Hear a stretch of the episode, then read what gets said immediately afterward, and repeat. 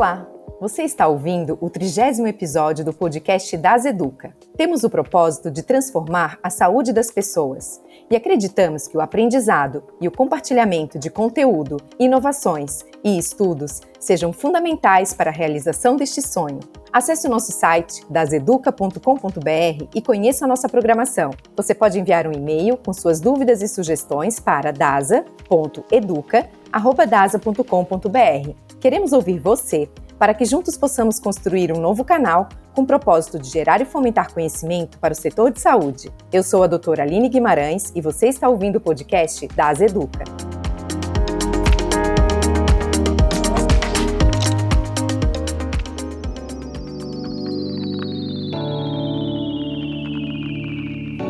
Em 2020, nós vimos o mundo mudar completamente. As pessoas tiveram que aprender a viver separadas e as únicas conexões que fazíamos era através de massas de dados que percorriam o mundo.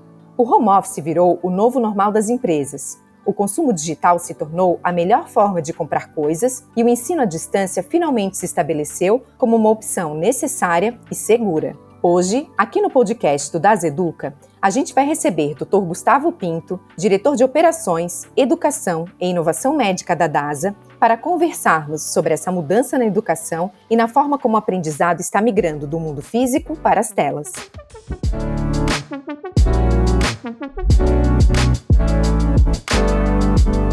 Seja bem-vindo, doutor Gustavo. Para começar, eu já quero fazer uma pergunta polêmica. Os métodos de ensino atuais estão defasados? Será que a pandemia nos mostrou que estávamos acomodados e agora estamos correndo para atualizar nossa educação, pois somos obrigados a aceitar que a tecnologia faz parte dela? Primeiramente, agradeço a Aline e toda a organização do time do podcast das Educa por esse convite para falarmos sobre dois temas que para mim são apaixonantes, tá? Educação e inovação, e foram na junção desses temas que a gente construiu esse projeto. Para falar um pouco sobre sua primeira pergunta, eu não acredito, tá, que os métodos de ensino estejam completamente defasados e muito menos que a gente está acomodado. O que eu enxergo, na verdade, é uma defasagem apenas no âmbito digital.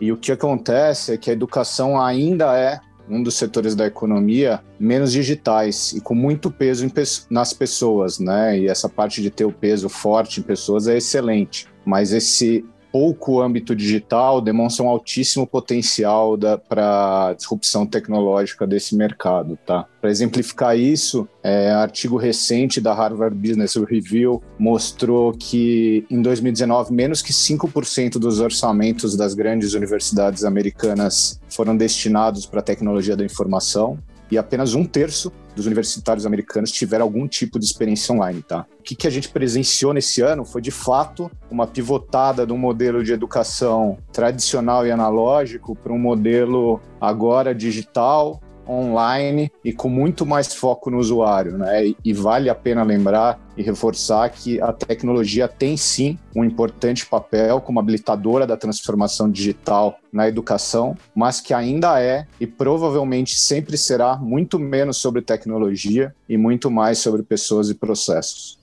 E quais são os próximos passos? Como você acha que estará a educação daqui a 10 anos, em 2030, por exemplo? Excelente pergunta, tá, Aline? Hoje a gente está no primeiro marco, que é um marco de mudanças estruturais, está migrando do analógico para o digital, construindo essa infraestrutura. A partir desse marco, a gente ainda tem que mudar para um marco de mudança institucional, onde toda essa transformação atinge o core das organizações. Num terceiro marco, que vai ser comportamental, onde que vai atingir o comportamento das comunidades. E o último, uma transformação cultural, onde a educação digital passará a ser né, a prática normal para todos os indivíduos. É, se isso vai acontecer em poucos anos ou décadas, o que a crise mostrou aqui para a gente é que cada vez menos a gente tem capacidade de predizer o imprevisível, né? Mas a certeza é que a gente está num caminho sem volta. E no futuro, a educação digital, de fato, ela vai ser digital, sim, com foco na geração de valor, centrada no usuário, construída a partir de plataformas e não mais apenas em produtos desconectados, e gerando dados como ativos, inovando por experimentação rápida. No fundo, tudo isso é a transformação digital da educação. Nesse período de pandemia, nós, nós vimos é, muita coisa além da educação ganhar velocidade que a gente jamais imaginaria, né? Como seres humanos, a, a vacina que foi disponibilizada no período recorde e, essa questão também de que a gente previa que isso aconteceria né, na educação, mas não nessa velocidade, e isso foi possível. A gente se viu forçado e o ser humano adaptável do jeito que é, ele conseguiu né, alcançar essas, esses grandes feitos. É, que legado e aprendizados ficaram conosco sobre esse tema? Com toda certeza, a inovação ela não se restringe né, às grandes mudanças, ela abrange um espectro amplo que vai de, desde pequenos ajustes nos processos já existentes até uma verdadeira revolução, né? E para que tudo isso ocorra, é fundamental né, e imprescindível que a gente tenha uma mudança de mentalidade para uma mentalidade data-driven, é, com ajustes rápidos e precisos no decorrer dos projetos. Tá? É muito importante também uma cultura de experimentação, que a gente aceite o erro e passe a encarar o erro não mais como ameaça, e sim como oportunidade. E de fato trabalhar numa cultura fail fast, né? O que aconteceu no primeiro semestre do ano passado, né, em 2020, foi que a gente teve um período de altíssimo investimento nessas empresas de tecnologia, né, nas chamadas edtechs, e espera-se que esse mercado ele cresça muito aí de 2019 para 2025 é esperado que esse mercado dobre de tamanho e atinja algo próximo a 370 bilhões de dólares. Mas voltando à sua pergunta, tá? É, quando tudo isso passar, o que eu acredito é que a gente vai voltar a ser menos dependente da tecnologia do que nos dias de hoje, mas certamente mais digitais e online do que no período pré-pandemia. E quanto ao legado e os aprendizados, né? A crise comprovou o valor da transformação digital e deixou alguns legados de fato, né? O primeiro é, são essas grandes plataformas digitais demonstrando valor para reduzir distâncias e trazer velocidade na disseminação do conhecimento. O segundo é a mentalidade data-driven, que eu já falei, assumindo um protagonismo para ajustes rápidos na rota dos produtos e dos projetos. O terceiro é a facilidade do intercâmbio de talentos dentro das empresas e até entre empresas, gerando uma capacidade maior de resiliência e ganhando eficiência. E o quarto, e um assunto importantíssimo, né, um ponto importantíssimo de aprendizado é a humanização, né? Sempre cada vez mais importante para promover o acolhimento e interação e mesmo distante, nunca estivemos tão unidos nesse combate à Covid-19. Agora, pensando assim no nosso país, né, um país continental, com as dimensões que tem e com tanta desigualdade, né, acaba que a gente enfrenta alguns desafios para que essa, essa realidade seja uma realidade para todos. Né? Então, quais são os maiores desafios em matéria de tecnologia e mudanças culturais para que após a pandemia a gente possa ter uma estrutura de ensino à distância mais acessível para as pessoas? Perfeito, Aline. No meu entendimento, são vários os desafios tá, nessa jornada. Vou listar três aqui que eu julgo importante. O primeiro é cultural, tá? É, é criar a disciplina de seguirmos adiante nessa jornada e suplantar aqueles marcos que a gente já falou anteriormente, das mudanças estruturais, mudanças institucionais, mudanças comportamentais, até mudanças culturais. O segundo tem muito a ver com a nossa realidade do Brasil como país continental é a acessibilidade, que vem desde a infraestrutura macro, que a gente pode citar como exemplo o acesso à internet. A gente tem uma área enorme ainda do país que não tem acesso à internet. E além do macro, a gente tem um micro também, né? Da disponibilidade de equipamentos apropriados para o aprendizado. Tudo isso, né? Ele pode ampliar ainda mais a desigualdade entre as camadas mais ricas e menos privilegiadas da população. Último ponto, e talvez o mais desafiador, seja mudar a visão da educação digital de uma questão única e exclusivamente tecnológica para uma questão de estratégia. Todo esse avanço exponencial criado aí durante a crise da Covid-19 torna fundamental que daqui para frente a transformação digital e tecnológica esteja entre as prioridades estratégicas das empresas de educação.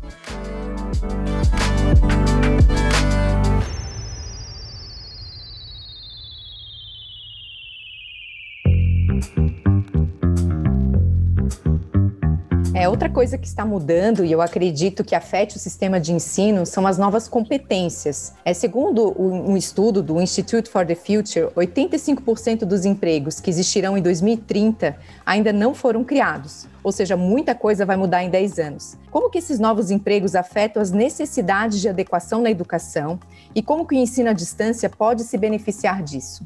Aqui temos dois pontos onde a tecnologia vai atuar como fortíssima aliada dos usuários. Primeiro, que vem aí uma próxima geração de educação online contando com novas plataformas, que vem com cloud computing, amplo dataset, inteligência artificial e machine learning, que entregam ao usuário conteúdo e avaliações adaptáveis aos seus desejos e necessidades, no modelo semelhante às grandes plataformas de streaming, melhorando assim a experiência desses usuários. Segundo, é que teremos já no futuro próximo um credenciamento digital e uma educação data-driven, com foco em certificados e certificações, habilidades e competências que no futuro servirão como um grande currículo de toda a vida educacional. E aqui tem um ponto que esse currículo aí vai ficar, pode ficar disponível para se conectar com sistemas de RH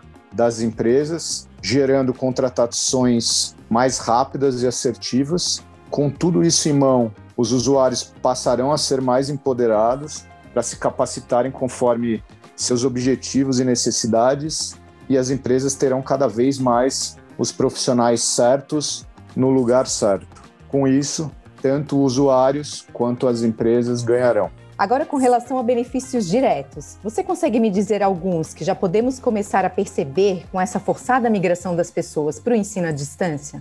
Bem, Aline, acho que o primeiro benefício de todos né, foi na, no auge da crise. Né? A educação digital e online servir como ferramenta para mitigar o impacto desse isolamento social. Muitos buscaram na educação e na capacitação uma ferramenta de enfrentamento para esse momento tão difícil tanto da nossa saúde física como mental. Então, esse foi um primeiro benefício que a gente já consegue sentir. Outro benefício, claro, foi a redução do custo dos cursos para os usuários finais, tornando a educação muito mais acessível.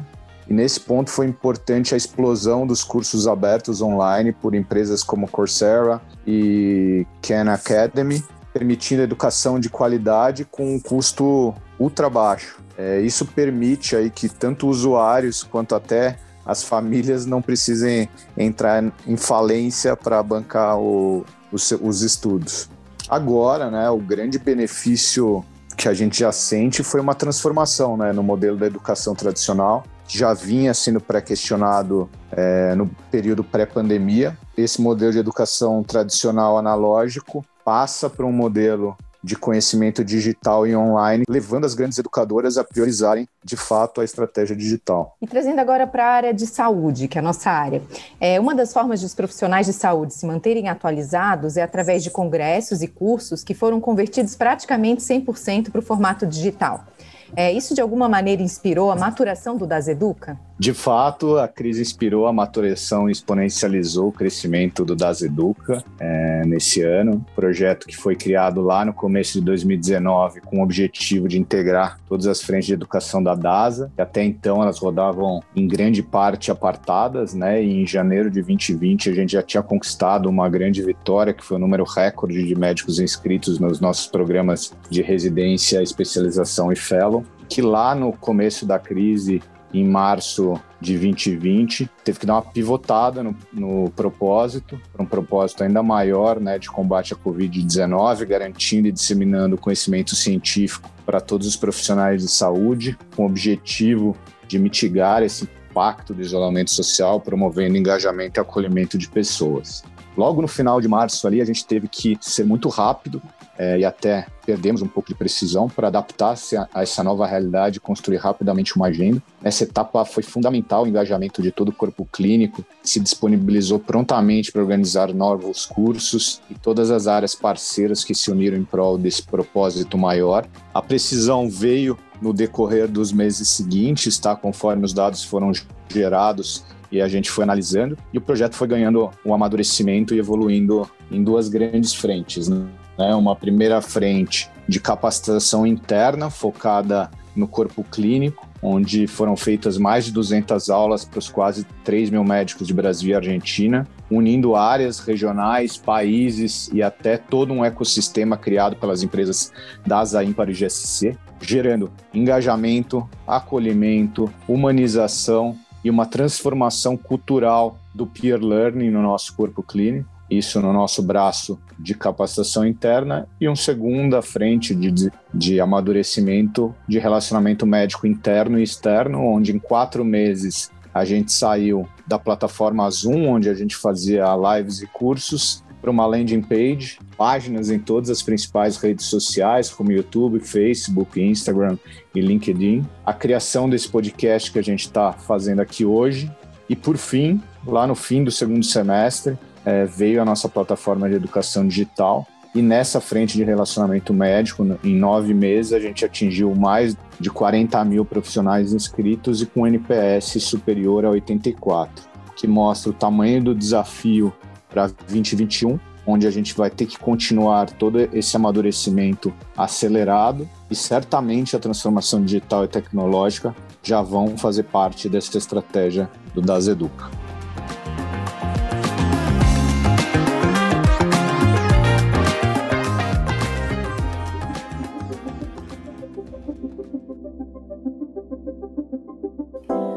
Termo inovação tem sido usado constantemente nos dias atuais. Sempre que alguém quer falar sobre revolução tecnológica ou uma grande mudança que tenha como objetivo a melhora de um serviço, ouvimos a palavra inovação. Mas, segundo Philip Kotler, o pai do marketing moderno, isso pode ser um pouco equivocado.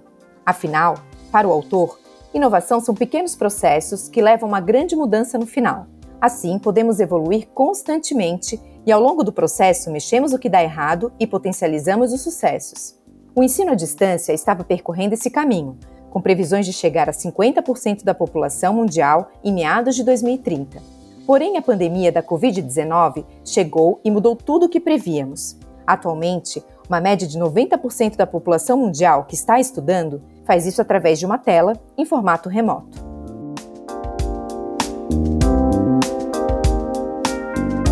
Agora, para fecharmos, é, na sua opinião, quais serão as novidades que veremos serem inseridas no ensino à distância? Realidade virtual, inteligência artificial? Será que um dia teremos robôs substituindo os professores? Ótima pergunta para fecharmos. Está claro né, que a Covid-19 promoveu uma migração de educação, capacitação e treinamentos para o digital, com o surgimento de novas tecnologias e metodologias e tendências é o que não falta, né? Se a gente pegar hoje artigos na internet, a gente vai ver inúmeras tendências enumeradas e eu vou citar algumas delas, tá? É, a primeira, que não é só relacionada à educação, é o home office, que ele veio para ficar, né? Ele cresceu 43 vezes, segundo o relatório da McKinsey, no ano de 2020 e deve continuar em menor grau, mas deve vir para ficar. Com isso se provoca, né, uma educação em diferentes formatos, mais customizável, mais adaptável a essa nova rotina e com um grande desafio de engajamento, né? Porque a gente, o estudo, ele passa a competir com o ambiente familiar, onde mães estão com os filhos, pais com os filhos, filhos com os pais, então tem um desafio de como educar de maneira customizável dentro do ambiente familiar. Primeiro ponto. Segundo ponto é o ponto da autonomia, é, o conhecimento ele evolui né, para ser um processo cada vez mais autônomo. Todas essas ferramentas que a gente já falou, elas personalizam o aprendizado conforme ritmo, necessidade e interesses, criando o que chamam né, de experiência personalizada. Terceiro, são as plataformas né, de experiência de aprendizado. Essas ferramentas que vêm evoluindo cada vez mais de maneira tecnológica no aprendizado, funcionando de maneira digital, tipo a Netflix, com trilhas educacionais personalizadas através do uso de inteligência artificial e machine learning, disponibilizando os conteúdos mais apropriados e customizados para os usuários em múltiplos canais, vídeo, podcast, artigo, dentre outros, né? E linkado vem o quarto ponto, né, que junto dessas plataformas de experiência, a gente tem os sistemas de gestão de aprendizado, né, que são plataformas também de educação online, mas focadas no credenciamento, permitindo a criação de cursos e treinamentos, administrando todo o processo da educação, gerando certificações, conectando-se com os sistemas de gestão de RH das grandes empresas, gerando dados como ativo e promovendo uma análise estruturada desses dados através de dashboards. Quinta tendência, né, é o microlearning. Não funciona mais né, esses treinamentos extensos e a dificuldade de engajar em treinamentos extensos se torna cada vez mais difícil, né, sendo necessário um fatiamento desses extensos treinamentos, extensos cursos, em pequenas doses diárias, para consumo rápido, que gera um maior engajamento e uma maior retenção do conhecimento. Por último, a gamificação é uma realidade né, da transformação digital, atacando aquela necessidade de engajamento de uma maneira um pouco mais lúdica e facilitando o ganho de conhecimento. E aqui entram né, aquelas ferramentas de aprendizado imersivas, conforme você perguntou, como realidade virtual e aumentada. Para a última pergunta, eu acho que tem um ponto que eu falei logo lá no começo, né, que a transformação digital tem sim a tecnologia como grande habilitadora, mas não a ponto de substituir as pessoas, tá? É, os robôs não substituirão os professores. O que pode acontecer e vai acontecer são chatbots poderão ser sim usados de maneira total ou parcial no suporte aos usuários integrados com aqueles sistemas de gestão de conhecimento, mas lá no fim são as pessoas engajadas e com o propósito de educar e acolher as pessoas que fizeram, fazem hoje e farão a diferença na formação dos profissionais do futuro. Excelente, Gustavo. É, esse é um assunto super instigante, né? Se a gente for pensar nesse aumento da expectativa de vida, né? nessas carreiras novas que estão surgindo, a gente fica óbvio que seremos eternos estudantes, né? Então a gente fala muito também desse conceito de long life learning, onde o que quer que as pessoas façam em qualquer atividade que seja, né, para a gente poder continuar, a gente vai precisar estar cada vez mais atento a maneiras de, de aprender, né? Aquele velho modelo de é, estudou no colégio, fez a faculdade e não pega mais no livro ou não, não procura se atualizar, ele não vai mais existir, né? E tu trouxe isso de uma maneira super ampla, né? Super rica. Então, só quero te agradecer por isso, por participar hoje conosco aqui do Das Educa, do podcast. Muito obrigado, Aline. Realmente é um assunto que que me encanta e é uma das grandes paixões aí, tanto educação quanto inovação. Eu acho que foi muito bom aqui compartilhar com você e discutir de maneira tão rica esse assunto. Muito obrigado mesmo.